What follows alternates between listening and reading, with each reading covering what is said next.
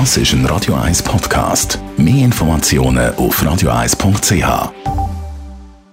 Espresso, Latte Macchiato oder lieber ein Cappuccino? Es ist Zeit für die Radio 1 Kaffeepause mit der Serafina Loginbühl. Präsentiert von der Kaffeezentrale. Kaffee für Gourmets. www.kaffeezentrale.ch Serafina, schau im Bild, beim Wein kennen wir es ja, verschiedene Traubensorten geben logischerweise auch einen unterschiedlichen Geschmack. Wie sieht das aus bei den Kaffeebohnen?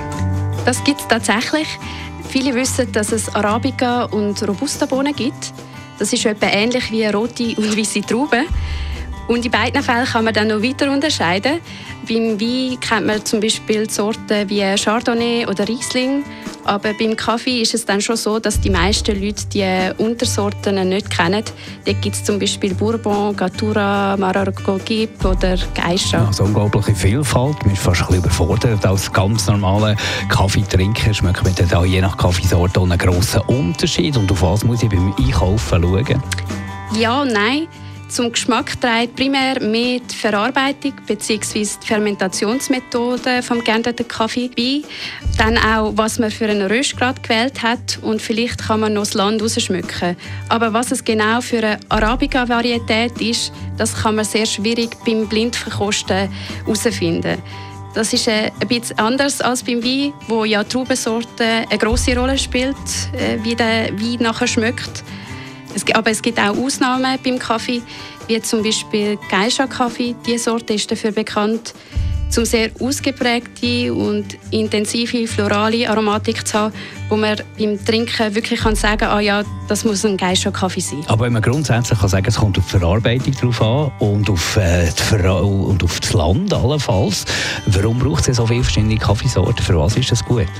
Die verschiedenen Sorten spielen vor allem beim Kaffeeanbau eine wichtige Rolle. Die Arabica-Pflanze ist schon eher heikel und reagiert schnell und auch fest auf negative äußere Einflüsse. Alle Arabica-Sorten sind recht ähnlich und stammen von der Ursorte Typica ab.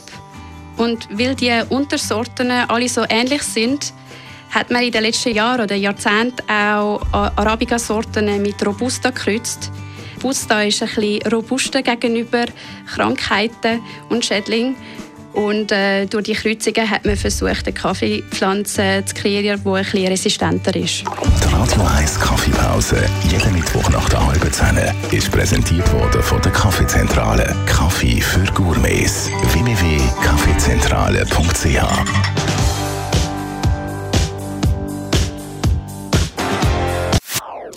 Das ist ein Radio 1 Podcast. Mehr Informationen auf radio1.ch.